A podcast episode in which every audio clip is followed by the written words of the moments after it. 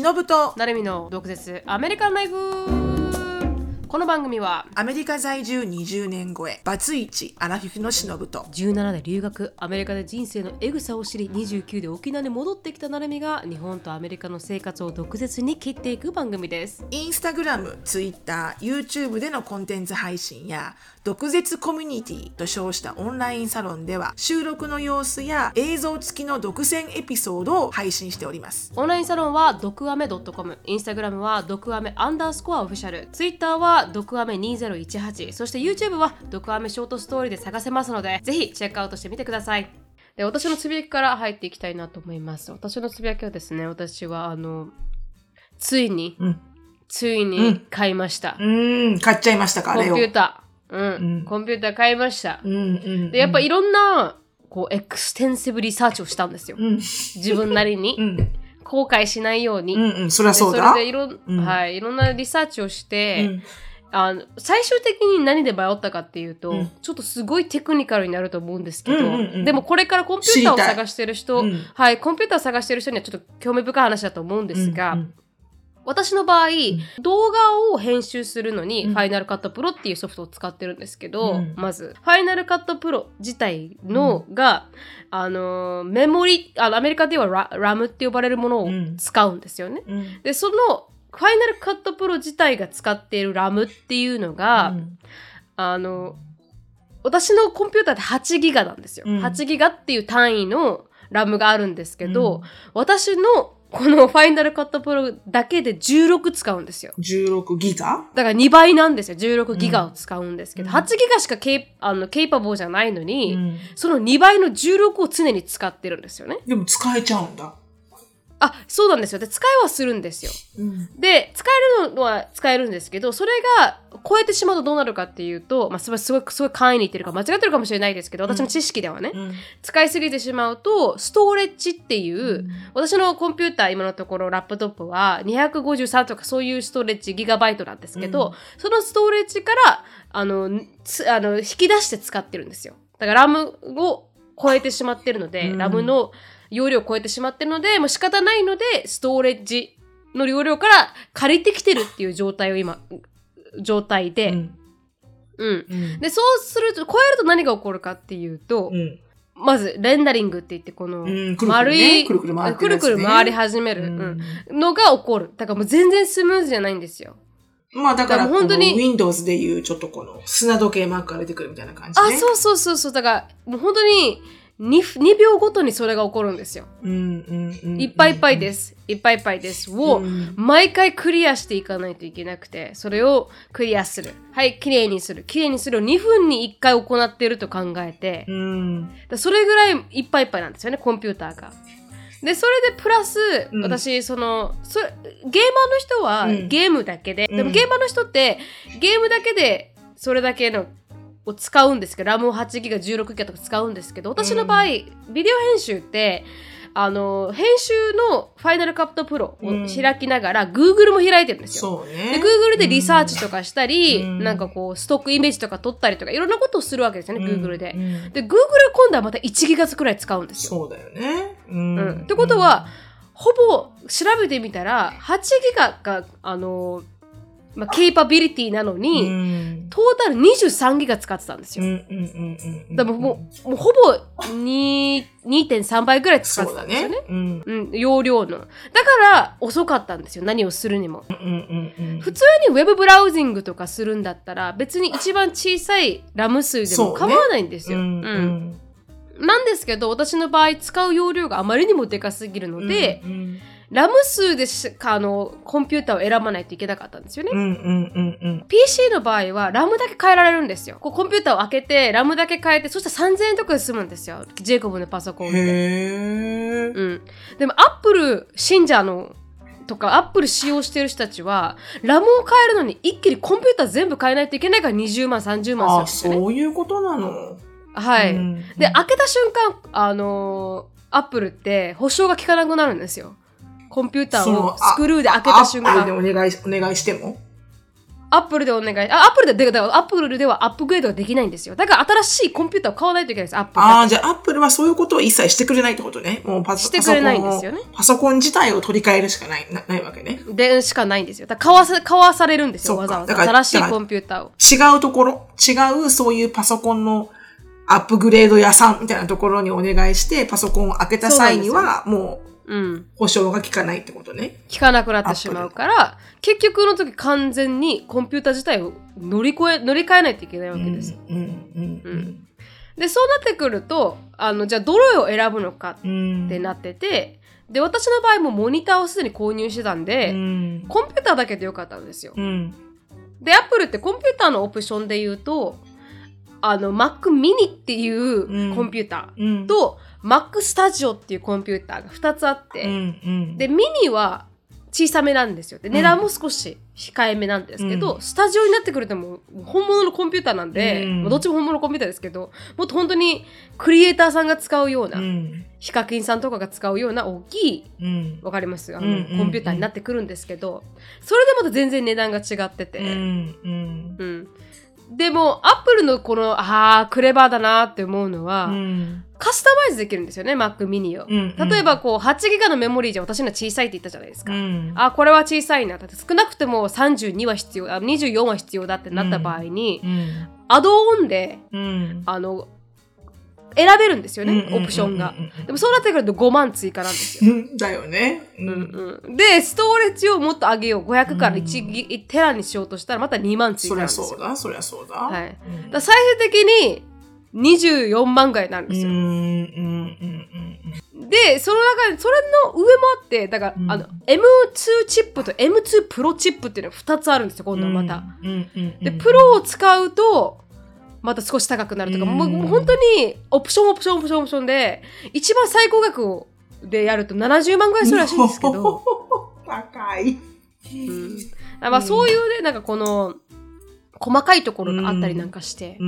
で私の場合はやっぱりちょっと24でいっぱいいっぱいになるから、うん。32にすると、うん、プロじゃないといけなくて M2 のプロっていううん。カテゴリーじゃないといけなくて、うん。で結局24万ぐらいしたまあ、そんなもんだよね。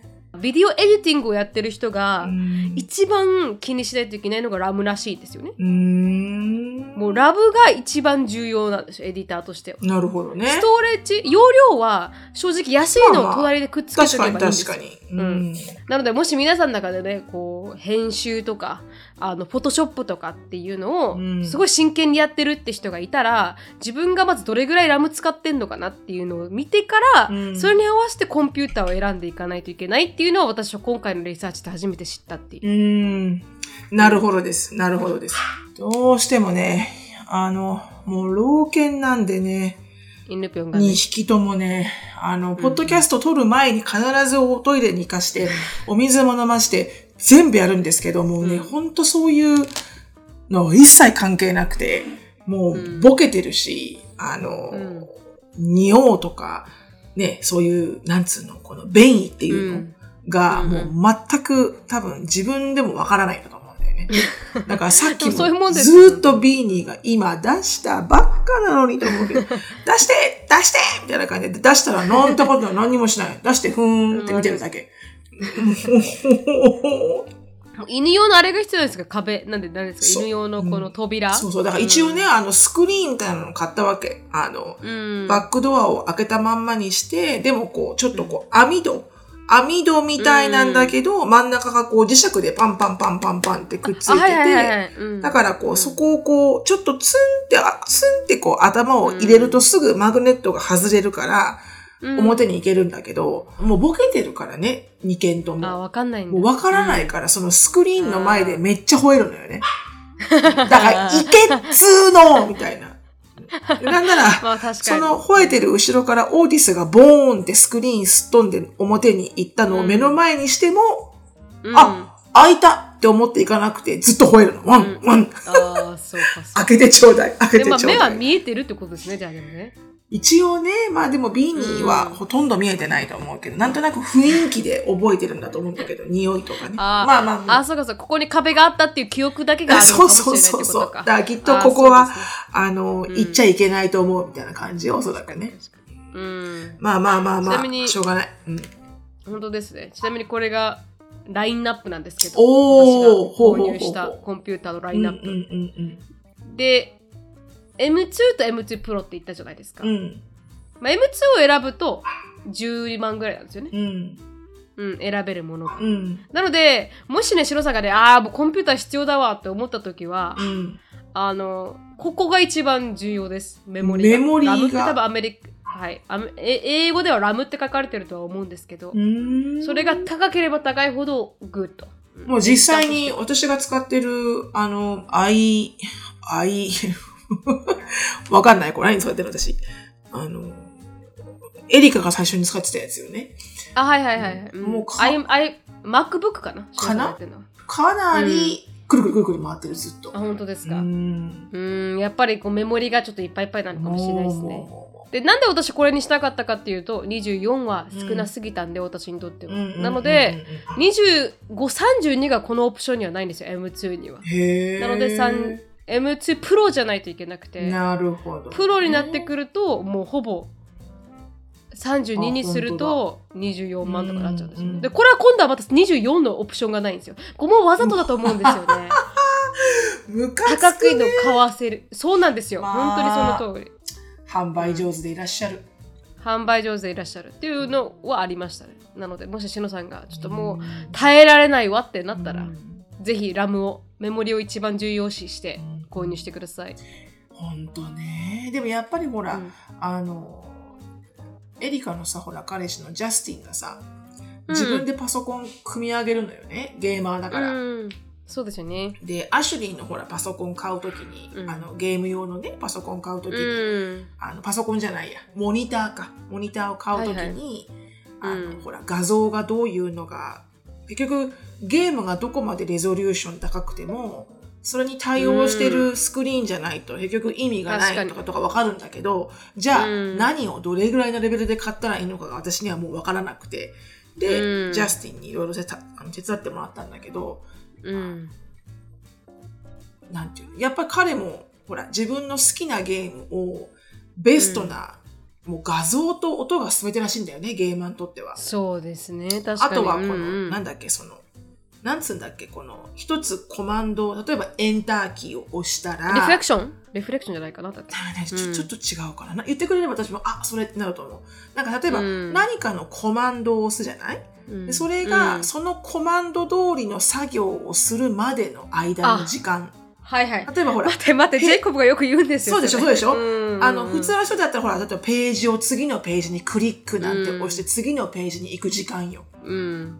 あるじゃん。わかりますわかります。それ、うんそれと、えーとフレクション画像と、あとは音がゲーマーにとっては命みたいで、でもどっちかっていうと、うんランキングをつけると、その、何かのアクションの作業をした、スタイムねそのリスポンスタイムが一番みたいなのね。確かにで、それ確かに。も、なんかこのメモリーとどこだかに関係あるのかなんだか忘れたけど、そのジャスティンがもう自分が好きなようにパーツパーツを自分の好きなレベルでパーツパーツを買って、あのうん。自分の好きなパソコンにもう何十万も使って一個ずつうん。一個ずつアップグレードして、うん。あの作ってんだよね。でもさ、それってさ、すごくいいよなと思って、そういう知識が彼にはあるわけじゃん、勉強してるから。だからこう、ほら、私たちなんて知識がないから、もうこういう、アップルさんって決まってるこう定番の、まあ、間違いないでしょっていうのを買うけど、でも、うん。知識のある人はさ、きっとすごく自分に合ったものをカスタマイズして、うん。あの、もう少し多分安い値段で作れてるはずなんだよね、きっとね。作れてるはず本当にその通り。だってジェイコブ見て羨ましいなと思いますもん。うん。あラムアップグレードしなきゃあちょっと3000円払って買うわみたいな感じのレベルで、うん私は隣で見ながら、いいなと思いながら24万払うって、うん。意味わかんないですからね。じゃあなんでそのジェイコブが分かるならジェイコブにやってもらえばいいんじゃないの？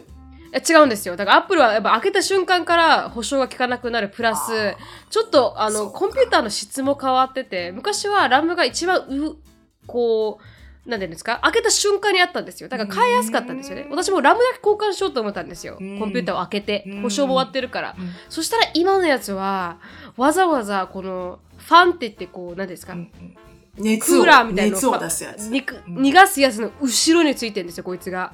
だから難しいんですよ素人にとってこれを変えるのは。だからそれでも仕方ないかなっていう、うん。うん。うんうん思いました、まあまあまあいいんですよいいんですよ。そういうあの現代のそのマーケティングのね、あの虜になっていきましょう、うん。虜になっています。はい。あの資本主義の社会でいあのもがく。そあの一人の、うん。はい、うでもね人間です。あのいいのは自分でそのほらやるとあのあんまりこういろんな文句は言えないけど私でほら既製品買ってるからあの、はい。なんかあったら即行文句言えるからあそうですね、うん。1年間はね無料で帰ってきそれはねいいと思う。やっぱ自分でカスタマイズしていくとトラブルシューティングができないじゃん自分しか。そうなんですよ、うん。はい。で今なくしてしまったら怖いんで、うん。コンピュータ確かにーだった確かになので、はい、ううん、勝手いじってこう失うリスクを考えると、うん。なかなかね。できませんでしたね。うん。いやでもいいね。もう買っちゃったらもうあとは楽しいよね。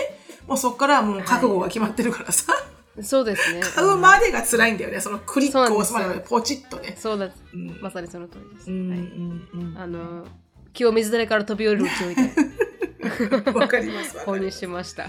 わかりますわはい。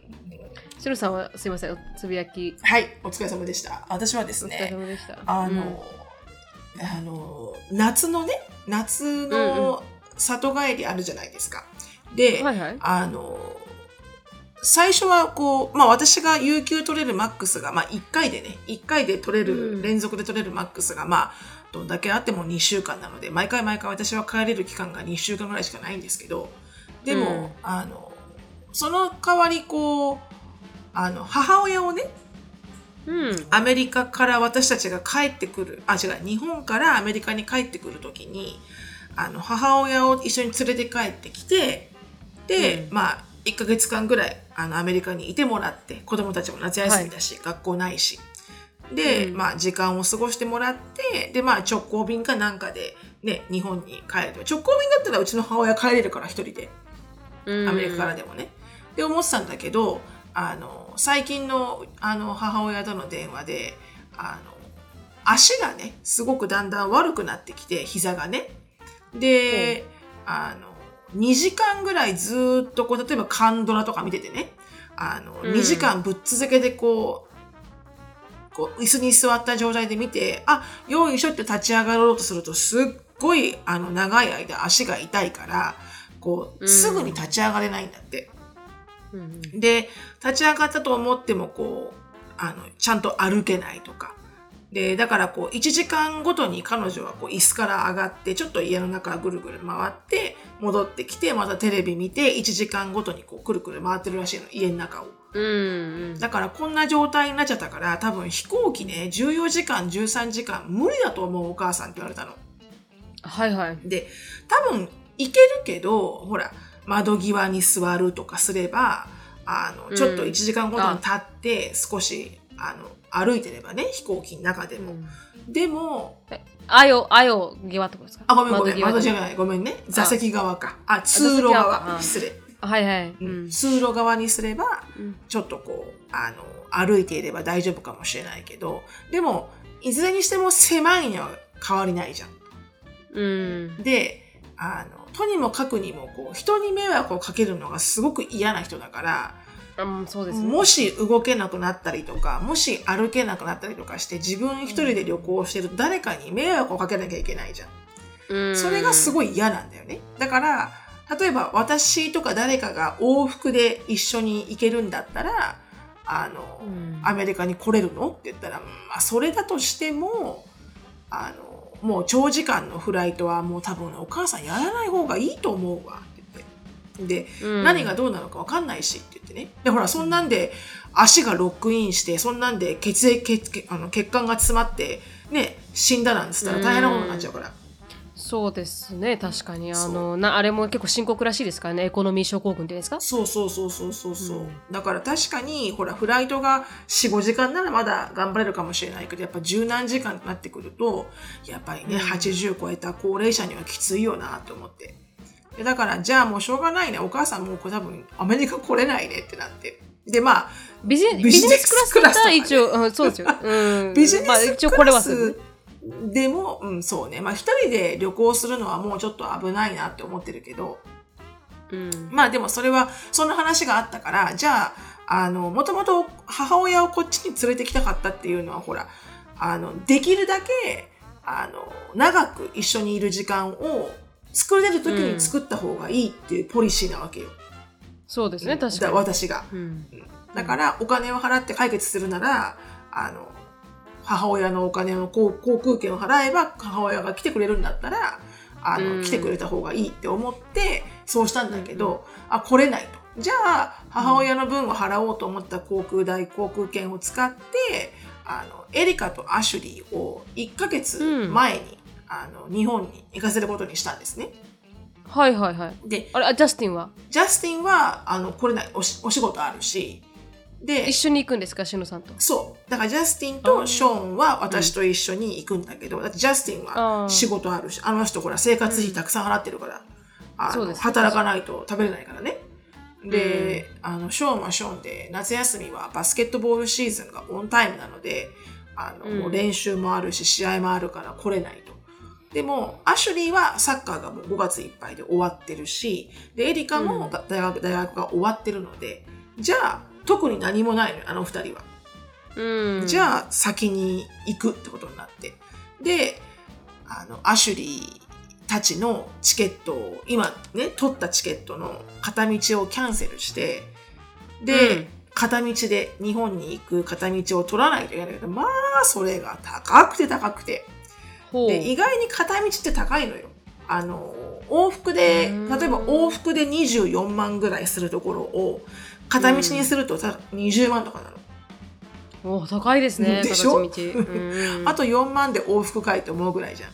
確かに。なんであの見てて。そしたらあのジップエアーっていうのがあってうん。で最近新しく出てあの私もなんだろうそれって思っててあの詳細は確認してなかったんだけどあの、うん。とにもかくにもこう JAL が出している多分 JAL だと思うんだよな。JAL が出している格安航空格安エアラインで、うん。ZIP、Z- あの ZIP エア、ZIP エアってやつで、多分これご存知の方もたくさんいると思うんだけど、あの、東京を中心として、アジアはソウルとか、タイとか言ってんのかな？ちょっとアジア系わかんないけど、いくつかアジア系飛んでんだよね。シンガポールかなソウルに飛んでるのは知ってる。でも、東京からアメリカ方面は、サンフランシスコ、サンノゼ、ロサンゼルスに直行で行ってるんですよ。毎日はい毎日。で、うんそれが、あの、もうね、低いところだとエコノミー3万円とかでいける安いの。そう。300ドル、400ドルぐらい。で、安っ！っていうのは聞いてて、あ本当に安い。って思って。で、前回話してましたよね少しねそう、とね。うん、で、うん。今回6月のヒューストンからと東京に行くのがだ言い直すと。うん。だからテレビが抜かれている。それで軽量化しているから安くなる、であと、うん。えっ、と食べ物？食べ物もあの基本的にはついてなくて事前に、うん。えー発注して買うパターン。もしくは買わなければ何も入っ何もサービスされない。うん。でシート自体も若干狭いらしいのね。であの、シートの、このなんかこのクッションが少し薄め。だから、うん。こう長く乗ってると少しお尻痛くなるよって友達が言ってて。でもそんなのはうん。普通にこうちょっと厚めのブランケットみたいなの持っていけば別にいいわけで。そうですね。で確かに。いずれにしても全てうん。自分で工夫すれば快適な、うん。あの旅ができるわけよ。うんうん。でそのエコノミーで、ね、一番安くて300ドル台からあってまあ今オンシーズンで高くても10万超えるぐらいエコノミーでね、で、うん。あとはそのフルあのフラジップフラットっていうのがあって要はあのビジネスクラスのようなあの180度全くもってこうペタコンってなる本当にビジネスクラスのシートよね、うんうん。であれも予約することができてで、うん。あれが要は普通のエアラインでいうあの正規のあのエコノミーのお金。だからへー。10本当それこそ12万から15万とか20万とか普通の今エコノミーのお金であのあの UA とかね乗るお金うんを出せばビジネスクラスのシートが買えるわけ。だからその、うん3万円台、300ドルとか400ドルとかで買えるところ、エコノミーね、買えるところのフルジップっていうそのフラットシートは6万円とかなのよ。安いだったらさ、LA から9時間も乗ってるじゃんまだ日本まで。うんいや、この6万円絶対出す私と思って。出しますね確かに6万円出してねあ快適にここまで来てそれでここでエコノミー乗ってそう。まあ、その方が多分全然楽だよね。うんずーっと狭いところろで13時間時間いるよりも。そうですそうですだから、あ、いいサービスだなと思って。で、うん多分そういう、こう、これからのなんかこう、エアラインってこんな風にもっとなってほしいな、いろんなところが。なんかもうそういうサービスとかどんどん自動化して、まあ、セーフティーとか安全のために多分 CA さんとかはもちろんある程度の人数はいないといけないと思うんだけど、でも、うんこう、ちょっと何かを工夫するだけでこんなに料金が安くできるなら、たくさんの人がもっと旅行できるじゃん、気軽にね。確かにだからなんかうもうどんどんどんどんこういうのなってほしいな。それ、それこそなんかテスラのエアラインとかできないのかなとかさ。あの、でも確かにねバッテリーで飛ぶみたいなさ。うん、オプションにしてしまうとすごいいいですよね。まあ、やりたければそれを追加する。でもやっぱりいらないオプションもあったりするじゃないですか。ご飯もそんな美味しくないのに、なんでついてくんだろうみたいな時もあるじゃないですか。そうなの、そうなの。なんならこれいらないって言ってね、1万円ぐらい安くしてる人あるよそうね。そうなんです、そうなんですよ。だから、そういうの考えると、全部取っ払って、本当にベースは300ドルです。んそこから、まあ、ちょっと追加で、こう、欲しいんであれば、みたいな感じだったら、少しいいですよね。うん何にもいらない人からしたら、ラッキーですもんね。そうそうそうそう。ね。うんだから、あの、私もちょっとこう、こんだけ安いんだったら、あの、ちょっと年末一人で行こうかなと思って。確かに。で、まあ、いろいろね、この母親のいろんなあの手伝いもあるし。で、あの、いや、いい、いいエアラインが出たなと思ってね。うんこれは結構行きやすくなるな、アメリカから日本にと思って。そうですね。ヒューストンからとかダラスから出るともっといいですね。うん、そうね、だからその全部の。一回ね、国内線で乗り継ぎはしないといけないけど、う。うんん、まあでも、それはそれ。うんうん。うんうんそうなの、そうなの。だから、あのーそういうことがありましたってことで、アシュリーじゃあ、と6月から来るんですか、彼らは？そう6月アシュリーの半ばぐらい？アシュリーとエリカが2人で、うん、5月の、あ、多分6月の1日とかに着くんじゃないのかな、日本に。えー。で、ずっと、うんあの、私たちが行くまでの3週、だから、私たちが行くのが6月の末だから、うんもう約ほんと6月1ヶ月丸々、あの、はいはい行。けると。うんで、アシュリーは初めての長期滞在だから、おお。すごい楽しみにしてるけど、うん。はい。そうですね。楽しみですね。まあそういう感じでした。へえ。いいですね。うん。だからジェイコブのお父さんとお母さんとかももしね、あの、もう少し安く、でも、例えばほら、あの、ビジネスクラスで、なんつったら、そのジップエアのビジネスクラスで、うんところがあるところを選べば、二人でエコノミーの値段で。まあでもね、あの、ステップファーザーがマイレージたくさんあるもんね。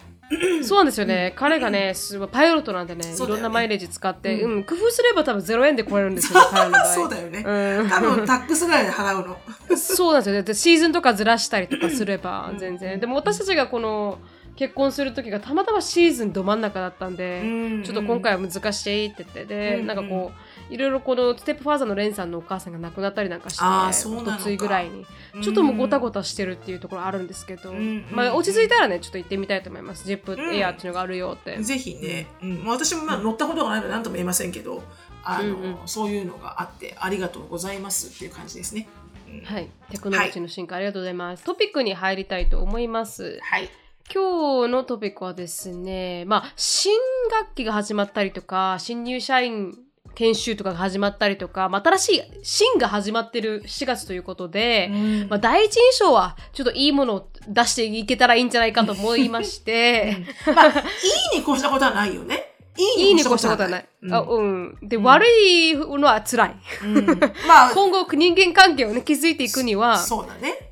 うんやっぱいい印象を与えるべきだなと思ったので、うんまあ、あの、日本の第一印象をよく見せる方法と、私は一応、あの、まあ、アメリカで言われる第一印象をよく見せる方法、どっちも調べてみました、ちょっと深掘りしていけたらなと思います。ちなみに第、し第一印象で失敗したなっていう経験はありますか、しのさん？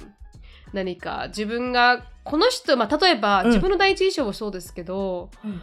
あのーこの人の第一印象超良かったのにすげえ悪い人だったな意外にとかすげえ悪かったのに超いい人だったなとかあります、うん、ありますね。うん。前職の全然ボスがそうでしたね。あ超印象いいけどってことですか？そう、めっちゃ印象良くて、最初、ううんわうん。すっごいいい人入ってくれたわ。キレキレだし、仕事できそうだし、うん。あの、若めだしね。行動力もあるし、これは、なんか超リスペクト。経歴もすごかったですよね、そう、ん。超リスペクトと思ったら、まあ、ボロボロに、本当にこう、階段を駆け上りるぐらいの勢いで、どうしたのこの人、どういう顔これ？みたいな。どこまで二面性があるの？って、ちょっとね、人間を疑う経験をしたのは、結構その時、はいはい。その時かも私。私結構ね、そんなに人を疑わない、まあどっちかというとすぐ人を信じてしまう。いや方そうですよ。しのさんは、うん。疑わないですよ間全然。違いない。間違いない。うん。で、騙される方なんだけど、まあ騙される方がまだいいわと思うぐらい。で、でも、あの、そこまで私人間不信に、た、たとえそういういじめられた経験を持ってたとしても、うん。人間不信に陥ることはなかったんですよね。あの、ほら、いじめられた経験っていうのは、まあみんながみんなまだ発展途上のね、小学校6年生だし、うん。っていうところも振り返ってあるっていうのがあるけど、うん。今回これ完璧な大人？うん。はいはいはい。自立したね。うんえ？こんなに、あの、普通に嘘つくの？っていうところが私初めてだったので、こんだけ、うん。あの、いや、本当にこの人多分、精神障害だよなって思うぐらい、はいはいはい。絶対自分でも気づいてない精神障害って思うのがうん。初めてだったので、うん。うん。かなりビビりましたね。それ、でもそれぐらいかな。うん。同じ人を知ってるからちょっと笑けてきますけど、うんうんうん。うん、でも確かにそうですね。ちょっとびっくりされたとは言ってらっしゃいましたね。あの時期もね、うん。いやびっくりしました。でも確かに白さんほどあのフェイス in humanity がいる人はいないと思いますよ これぐらい人信用するんだって思うぐらい信用するから白さんはね、うんまあ、なんつったって。でもまあまあうんうんまあそうですね。うん。だからでもそれぐらいかな。でも、いあの、往々にしてさ、こう、すごく第一印象が良すぎると、うんあの、やっぱり後々、こう、あショックを受けますよねのショックを受けるよね、やっぱりね。だから、うんあまりにもその人もこう、無理しちゃうんだろうね。第一印象良くしよう、あー良くしようみたいな風にして。そうですね確かに私もちょっと背伸びするタイプなんで第一印象頑張ろうって、うんだからストあの結構なんていうんですか疲れちゃうんですけどそうね。でも、なるみちゃんはこう、うん頑張ってるだけで、こう、ほら、お思いっきり、あフェイクはフェイクではないじゃん？うんうん確かに。だからそそこまでフェイクを見せようとして頑張ってるというよりかはただシャイを隠そうとして頑張ってるだけあ、っていそうだねう感じではあり。ますね。そうだね。はい私の確かに確かに。うんなるみちゃんはでもなんかあった、そういう、あの、え？この人全然違うじゃんっていう。で私はどっちかというと第一印象がすごいいい人はいつもなんかあれ？っていう結果に陥る気がします。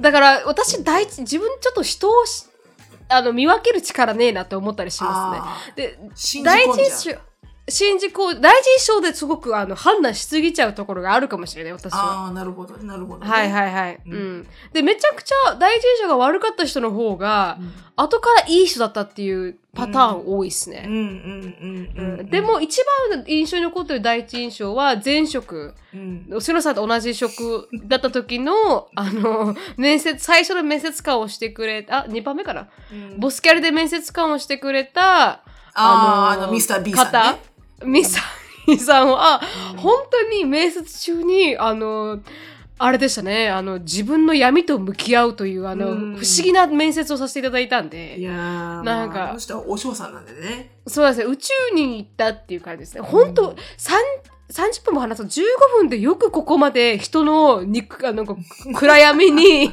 入り込むなこの人はっていうぐらいあの感動を覚えましたねあの人でも本当い一瞬で好きになりました。うん。あこんなこともできるんだ人ってって思いました、うん、確かにね。そういうスキルがあるんだなってことだよね。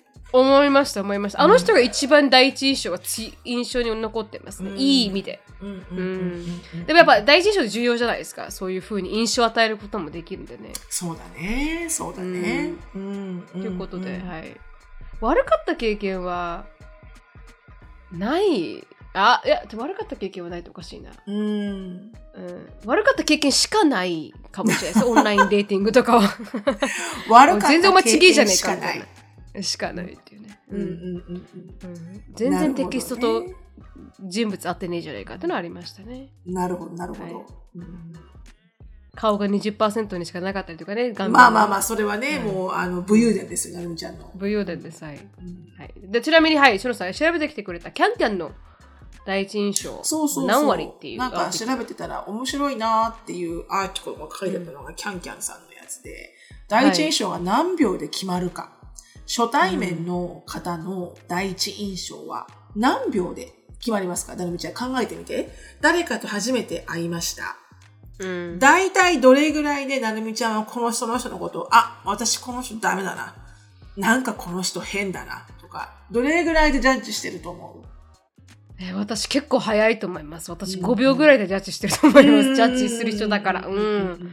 でも本当に雰囲気ですよね。雰囲気と行動、うん。うん最初の「こんにちは」で多分決めちゃった早いねそれね。早い、うん。でもあの、うん。面白いあの質問の回答が男性は、えっとうん。25.6%の人が会った瞬間にうん。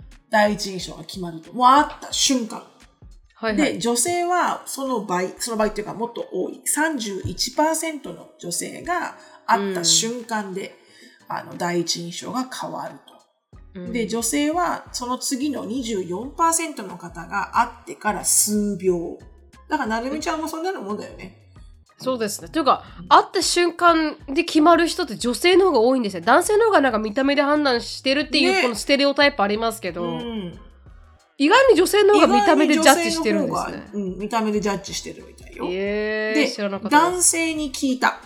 で、女性を第一印象であり、なし。で判断することがありますかと。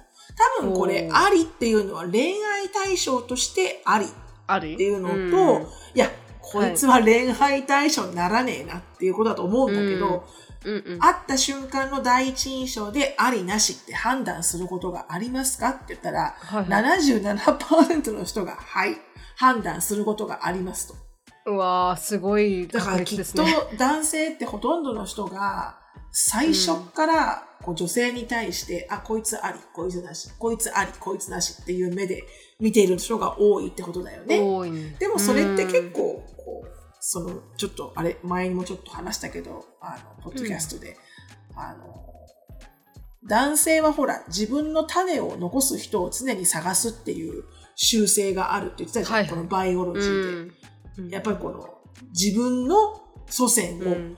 残したいっていうこのうん。ハンティングなこのキングオブライオンなこのはい。習性がね、うん。そもそもはいはい生まれ持って持ってるらしいんですよ。あうのん。バイオロジー的によ。うん。だからそのメカニズムが働くんだろうね。あ、この人にはうん。自分の祖先を植え付けたい。この,、うん。この人には植え付けたくないとかわかんないけど。わかんないけど。うんうん。まあ、そんなことらしいです。で、もう一個、はいあの、私がこれ読んでて、面白いなって思ったのが、えー第一印象を左右するポイント、男性、うん。女性ともに80%以上が目。目？やっぱ目がね、目。強いね。う。んうん。で、やっぱ目見て判断してるってことか。そう、目の、そうだね、目、目の雰囲気とか目だよね、目。うん目でやっぱりこの印象を80%判断してると。で、あとその、うん作法とか雰囲気で言うと、うん男性は75%が表情。表情。おー全体的にで、女性は86%が身だしなみ。わかる気がだするからね、男性の諸君、汚い服は着ない方がいいよ。本当にその通り。シャキッとね、シャキッとして、うん。白は白、ね、うん。黒は黒。うん。なんか女性より男性の方がちょっとしピシッとしたスーツとか着てた方がうん。印象いいですもんね、いい確かにね。いいね。うん。で、ほら、アメリカ人のさ、女性もさ、あの、男性の第一印象どこで決めますかって髪型、あの、ヘアスタイルって言うじゃん。ああはいはいすごいこうんのクリーンカット。このそうですいねつもちゃんと手入れしてて、しっかりこうクリーンカットしてるこの、あの、うん髪のスタイルで、うんかなりアメリカ人の女性って強いよね。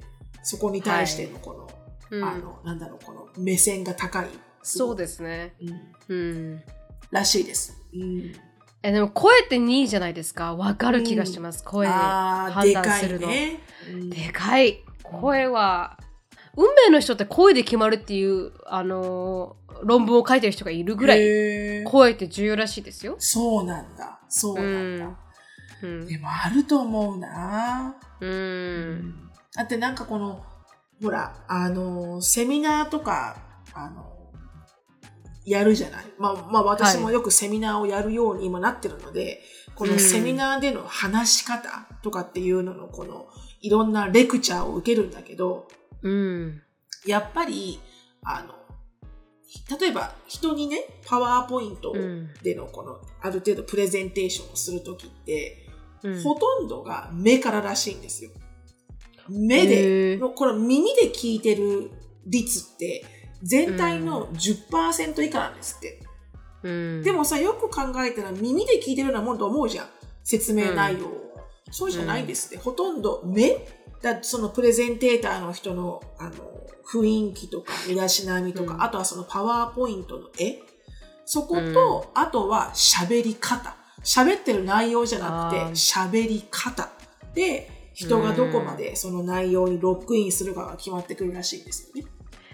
でもこれそれは本当にその通りで私 YouTuber さんとか見つける時も完全に見た目じゃないです。声です。受け入れられる声か否かで見るか見ないか決めるんですよ。うん例えば日本のの YouTuber さんだと女性の方だと高すぎると私本当ダメで女性のこの「はーい皆さんこんにちは」みたいな声あるじゃないですか。あれを見た瞬間ダメだって取り払っちゃうんですよね。まあ申し訳ないですけど。なんとかちゃんであそうそうすみたいな感じね。あ、そうなんですよ。なんとかですとか言って始まったら、ああ、ダメだ、見れない、見れない、見れないとか思っちゃう。わかりますあるんですよ、掛け声とかが。で、なんか、今日、もう、なんか、だわかんないですけど、なんかあるんですよ。パンパンキンキンキンなんとかですとか言って始まると、もうなんか、その瞬間に、うわーと思って消しちゃうっていう、わかります？ダメだ、ダメだ、ダメだとか思って。でもなんか本当、本当それは。それはアイドル、アイドル系なの？かな？どうなんだろう？あそうでしょうかね。でも、まあ、それが、あの受け入れられるっていうのは、まあ、日本はそういう国なんで、分かってはいるんですけど、ただ私の好みの感じではないので、ね。なかなかね難しいですね。若い若い子だったら許せるかもしれない、私。あ、本当ですか、うん。やっぱでもね、40過ぎた人がそれをやってる、ちょっと、レッドゾーン。40 40過ぎた人はやってないですけどね、逆に言うとね。ね見て見たことはないですけどはい。うん。でも、ただね、こう。わかるけどね、そういうのは私も苦手な方、どっちかっていうと。うんうんなんかたまたまこう洋服とかの、あ、このブランドさんよく知ってない、知ってないから知りたいなと思った時に探したりとか、うんうんメイクのこの動画とか、あ、このブランドどうだろうと思って探した時に、自分が見るターゲットではない人たちを探し当てたりとかするじゃないですか。ううんんその時になんか毎回こう、はい。うんわかるな、でもやっぱ声は大きいよね。とても、大きいと思いまあす。の、重要だよね、声はね。うん。うんうんそうそうそうそう。で、そんな感じで、まあ、あの、第一印象がいい人うん。の特徴と第一印象が悪い人の特徴っていうのが書いてあって、まあ、うんいい人の特徴はさ、わかりやすいよね。まあ、笑顔、うんいつも笑顔とか、あの、うん。ちゃんと人の話を聞く人とか、であとうんは愛想がいい、えー人当たりがいい、明るい、はい明るくて元気、清楚感がある、身だしなみ。まあ、この辺は普通だよね。で、第一印象が悪いってなると本当反対だよね。身だしなみが汚いとか、愛想がないとかね。あの、目を合わせない。このね、私ね、目を合わせないってやつ、うん。すっごいむ、私、い未だに難しくて、あえ、いやどういうことですか？自分がってこと？私。が、私が誰かとお話をする上で、うん。全然目を合わせない人がいるんだよね。うん。やっぱり。で、うん。なんて言うんだろう。目を、目の合わし方が多分わからないんだと思うんだよね。うん。おそらくその方は。うん。で、そ、その人が悪いとかうんぬんじゃなくて、この、別にさ、目を合わせて話すのって、うん。こう、普通に例えば初めて会った人とね、うん話をすると、あ、はじめましてって話をするときに、意識してないわけよ。どういうふうに目を合わすかっていうのは。はいはい。で、普通に、ああ、そうなんですねって、ああ、そうですよねって話してて、うんありがとうございましたって終わるじゃん。でも、うん目を合わすことができない人と話すときって、瞬時で私すごいアンカンファタブなるの。とっても。おおはいはい。私もそうかも。どうしてかわなくくて。もうその、多分向こうがきっと目を合わすことができないから、どうしていいかわからないかわからないんだけど、うん。何もこう、無意識でできるところが、一気にそこから、できなくなっちゃうわけよ。私、私も。はいはいはいはい。ああ、しのさんもいきなりアンカンフタブルになるんだ。そうどうしていいかわからなくなるから、お互いにどうしていいかわからないみたいなそうなの空気になっちゃうんだ。私も普通の自分のように目を見ながらうん話せなくなっちゃうの。その人が目を合わせないから。うんうんこれは未だに難しいなと思うん。うーん、う。で、確未だかに。に何歳になってもいる。こういう人。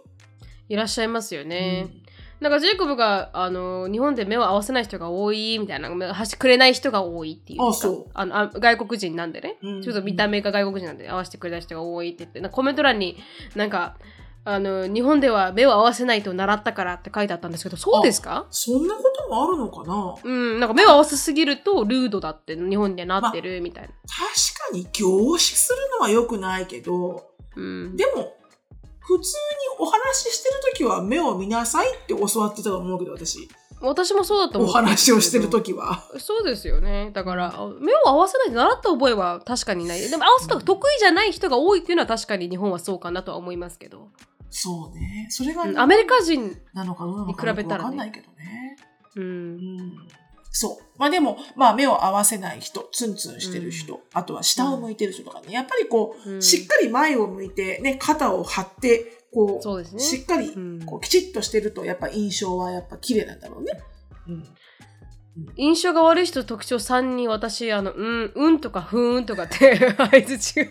私なんですけど。あのね、たまに乱暴だよね、うんななみちゃんね。乱暴。はい、うん反応が乱暴。あの、私は慣れたからね、すごく。はいはい。慣れたというか、最初からそれに対して、なるみちゃんに対して乱暴だなって思ったことはないんだけど、はい。でもこう、あの、私と喋ってる時じゃなくて、なるみちゃんが誰かと喋ってるのを第三者として聞いた時に、うんあ、なるみちゃん、ふーんって言ってる。なんか全然うん。興味ない感じになってるみたいな。はい。確かにわかります、それは。私も良くないところだなと思います。うんはい。でも無意識だよね、多分ね。無意識レベルだよね、きっと無ね。意識レベル。うん、そうらしいです。うんはいだからこう、別にさ、こう、第一印象を絶対良くしなきゃいけないってないと思うのね、特に。うん。ただ、あの、別にねね猫を被らなきゃいけないわけでもないし、うん。ただやっぱね、人生ね、あの第一印象っていうものを少し良くする技を知っていると、あの、いろんなところでやっぱ得ですよ。そうですね。やっぱり。ね。うん。うん。うん。ここはこう、あの、めんどくさいって思わず、あの、少しこのテクニックをちょっとやってみたら、意外に自分の周りが、こう、変わると思いますよ。ううんん。ちなみにアメリカの、まあ、9 tips for making a great first impression っていうのは、うんベラーアップとかが出してるんですけど、うんアメリカで言うと、まあ、一つ目、一番最初、make eye contact。ってことで、まあ、目を見ましょうと。本当にアメリカはこう、目を、西洋は特に目を見ないとダメな文化っていうのはありますよね。そうね。コミュニケーションのアメリ一番カはもうの、完璧にもう目から来るからね。強いよ、目力が。本当に本当に、ひるむぐらい強いですねロックオンするからね。でもやってくれるとちょっと安心し、なんかこう、あ、ちゃんと人として見てくれてるんだなっていう印象を受けますからね、うんメイクアウト。うんうん2番目、スマイル。まあ間違いましょう。うん。アメリカ人笑いますからね。綺麗にね。もうね、歯が綺麗。歯が綺麗。そうですね。歯の印象。確かに強いですね。で、次、あ dress for the occasion ということで、まあ、ちゃんとアプロプリエイトな、正しい洋服を着ましょうということで。うん。あります。Uh, people are affected by your appearance, whether or not they あ realize it ってことで、まあ、もうさっき言ったみたいに、日本で言ったみたいに見た目、お洋服、ね大事ですね。で、4番目、be authentic。自分でいましょうと。ここはちょっと日本と違うところですよね。ちょっと繕いましょうじゃないじゃないですか。うん。自分らしくいましょうみたいな感じなんでね。で、5、be a good communicator ということで、聞きましょうと。喋るんじゃなくて。そうなんだよね。これね、私耳が痛い。いつも喋りすぎちゃうのよね、私。でも、シロさんって間を埋めるために結構喋ってるとこあるから、シロさんが喋りすぎるときって相手が喋らないときじゃないですか？よくわかってらっしゃる。焦りもありますよね、シロさんが喋りすぎるときってね。よくわかってらっしゃる。だからな私も、ぜこんなに隙間フィラーなのかがわからない、私は。そうそうそう。でなんかこうね、あの、間間があんまり似好きじゃないてるよね。私も、私も同じ人間だから多分、同じ共感できる部分があるから思ってると思うんですけど、わか気づくっていうんですか、そこら辺に。もう本当に、あの、車の一緒に運転しなきゃいけない、まあまあ初対面の人で喋らない人、すっごい辛い、私。そうですよね。できたら喋ってくれた方が楽ですようね。んう、うんん私も思います。うん use positive body language ということで。うん、ボディーラングエッジね。うんあんまりこれ日本では聞かないよね。そうですね。stand or sit up straight and hold your head up とか、まあ、顔を上に上げて、present yourself as comfortable and confident で。でもさ、これさ、2番目がさ、avoid crossing your arm and leg ってあるじゃん？うん。これ、こうやったり、足を組んだりって。そうでもさ、これ、ボスキャリでさ、アメリカ人の学生来た時全然やってたよね。全然やってる。もう普通にこう、椅子こう座って、こう、なんか 足組んでるみたいな。うん。What's your question? みたいなさ。いやお前がインタビューしてんあなた、あなたがエグゼクティブみたいな。本当に本当に。ありますよね。確かにでもこう、アメあこう前で組むとちょっとクローズしてるっていう印象を受けるみたいですけどね。うんうんやっぱりね、こう、まっすぐね、あの、方がいいよね、やっぱね。確かに。まあこうやって手をにハンドシェイクしましょうと。にで、be empathetic。まあ、うん、エモーショナリーちゃんと there for them しましょうと。全部英語でしたね。すいません。全部英語だったら確かにとか言って。エモーショナリー be there for them しましょうとか言って。感情的にね、彼らのよ寄り添えるようにて。かわかんないよね。そう私は。スルーするけど、そうそうそう普通に聞いてる人何言ってるかかわかんんなかった。確かに。何って感じでしたよ、今のね。すいません。あの、感情的に 寄り添えるようにしましょう。そうそう。うん、はい、寄り添いしましょうと。まあ、do your research and come prepared. まあ、リサーチして、ちゃんと準備して、その人と会いましょうと。で、うん act confidently. うんまあ、こう、コンフィデント、自信を持ってね、うんやりましょうと、あイントラクトしましょうということでした。うんはい。それがアメリカのいい印象の与え方でした。うんはい。すいません。なんかね、うん心理テストがあ時間あるかな？ない、まあ、1時間入ってはい。じゃあ次に心理テストさせていただきたいと思います。うんちょっとうん質問、うんズバッと切るぜ。白本なるみの質問コーナー。いきます。質問です。白さん、なるみさん、あ、ごめんなさい。白さん、なるみさん、はじめまして。と毒アメ検定1級余裕で一発合格できるほど愛着あ愛愛聴しておりますと。エクストラキャピタル B サシです。ということで。あら、サシーさん、第一級ね。第一級了解。あー尊敬しております2人に恋愛相談です。現在1年2ヶ月お付き合いしている5歳上の日本人彼氏がいます。結論を言いますと、彼と性格や恋愛観が合いません。私は今まで結婚の話が出るほど真剣にお付き合いした彼氏が3人います。外国人、外国人、日本人。彼らに共通していたのは知的でユーモアにあふれロマンチスト、言葉と行動での愛情表現、いう、なんですか、浮き浮気か。あ、浮気皆無。すいません、初めて4文初めての4文字熟語だったから、ちょっと。浮気？浮気皆無。浮気？浮気なこれ。さ最初、浮世絵と思ったんですよ。浮世絵と思って。読めなくもなくないですかう浮気で二二文字で終わってればよかったんだね。そうです。浮気で分かってたけど、最初浮世絵かなと。四字熟語だと思ったんだね。うん四字熟語かと思いました。すいません。で、サシーのサシーの幸せが僕の幸せ精神。あ金銭と心の余裕さなど私の周りが神と呼ぶほど完璧な人たちでした。今の彼と出会ったところは彼の優しさや思いやりに惹かれてお付き合いしたのですが時間を重ねるにつれ過去の人たちで作り上げた私の当たり前な恋愛観とは離れた人と分かりました。愛情表現は薄く基本無口意見を言わない。私に関しても何も聞かない。優柔不動不断ユーモア皆無デブなど苦手なタイプです。なんでなんで付き合ってらっしゃるんでしょうね。そんなにそんなに嫌なのになんで笑ってんですか？最後がデブかよと思って。悪口。悪口。もうかなり悪口になってましたね、最初はね。愛情は薄くまでは、あーと思ったけど。基本無口うんで、あの、意見を言わないまでは OK だった。よかった。うん。で、その後、うん私に関して何も聞かない、優柔不断、ユーモア、皆無、デブ。ここもう最高だよ、これね。この、この、このくだり。苦手なタイプなのにね、なんで付き合ってるのただ一緒にいて彼なりに私を大切にしてくれてるのは分かりますし、彼に会った親友も今までが特別だった。彼は人間としていい人だし、難しい性格の指しのために頑張ってくれていると言っています。仕事が忙しい中でもたまに旅行へ連れて行ってくれたり、誕生日や効果で私の欲しいものをくれたり、細かな気遣いができたりと素敵な面もあります。自分の恋愛観を崩そうと彼に合わせてきましたが、最近会うたびに、本当に彼でいいのか幸せなのかと脳内でお一人サミットが始まります。優しさと温厚だけが取り柄の私が彼というと彼の上気の性格にイラッとし、口論、お二人サミットが始まりますが、これ、あの、人数制なのね、サミットはね。そうですね。お一人からお二人なんですね。サミットが始まりますが、口論なが嫌いな彼は無口を貫き通した挙句に謝ります謝。ります。うん。優しく浮気しない仕事も真面目な彼は好きですが、その反面いろんなことが引っかかっています。どこかで過去の恋愛と比べている自分が悪いのか、わがまますぎるのか、恋愛観が間違っても私の悪いところを受け入れ大切にしてくれる彼と一緒にいるべきなのか。おい、32歳。それなら元彼みたいな人たちを探せばいいじゃないか。白馬の多いはいない。目の前にいる人を大切にしなさいと、しのさんもポスポストで言ってたじゃないか。と、二人の自分が脳内で喧嘩しております。いろいろなことを考えたら宇宙に飛び、また地球に戻れず、宇宙を放浪しております。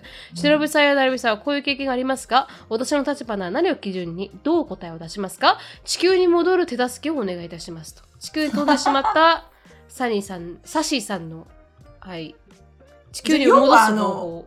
うん。要は、今の彼が、うんあの、全くもって、あの、好きじゃないってこと？うん。苦手ってことね。苦手なタイプの人。そうです。タイプの人なんですけど、まあ、優しくはあると。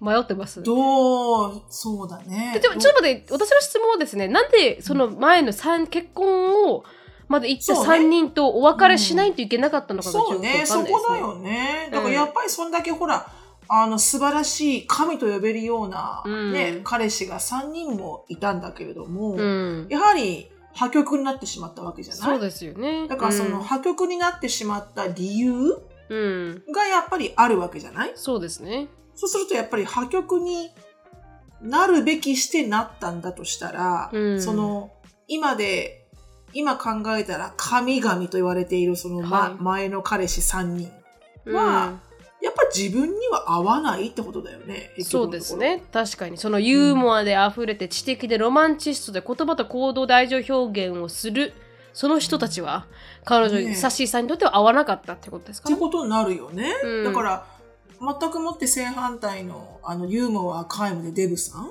うん、ユーモア皆無。悪口ですね。な何か何かやっぱりこういいところが。呼び寄せてるところはあるんじゃないのかねもしかしたらね。うん。うん。でもなわかんないなでもまあ、何年付き合ってますこの人と？1年と2ヶ月うんか。そこだ。だからこれがねなんか最初はこう好きで盛り上がって結婚して5年目にして今こうですなんとなくわかるんだけど、やっぱりほら、愛の形って変わってくるからそうですね。でもこうまだお付き合いしてる状態だとしたら、うん。うん、なんか私だったらなんかもう私は結構はっきりしてる方なのなるみちゃんもそうかもしれないけど、うん。あのき、うん。なんか好きな要素がうん嫌いな要素よりも多くなければ、もう多分結構さっぱりと次に行っちゃうかもしれない、私は。そうですね。なんか、わ、私もジェイコブは全くもって私のタイプではなかったですけど、最初出会った時。でも、あのーなんでジェイコブになったかというと、毎回喧嘩するたびに、ちゃんと向こうから話し合いを持とうとしてくれて、私はあんまそういうの苦手じゃないですか、コンフリクトとか。だからそういうのを彼が一生懸命やってくれて、乗り越えるためにどんどん好きになっていったんですよ、この。んなんかこう、あまり最初の印象を乗り換えて、どんどん1年よりかは2年目の方が好きだったし、2年目よりか3年目の方が好きだったんですよ。全く違う人でしたけど。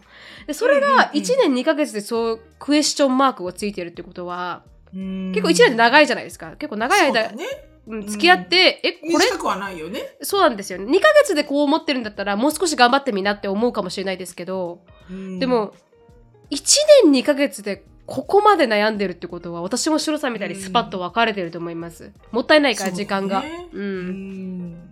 うんかなあ、うんだから、反対にこう、何をサシーさんが、こう、は反対にこう、別れるっていう選択を、うん。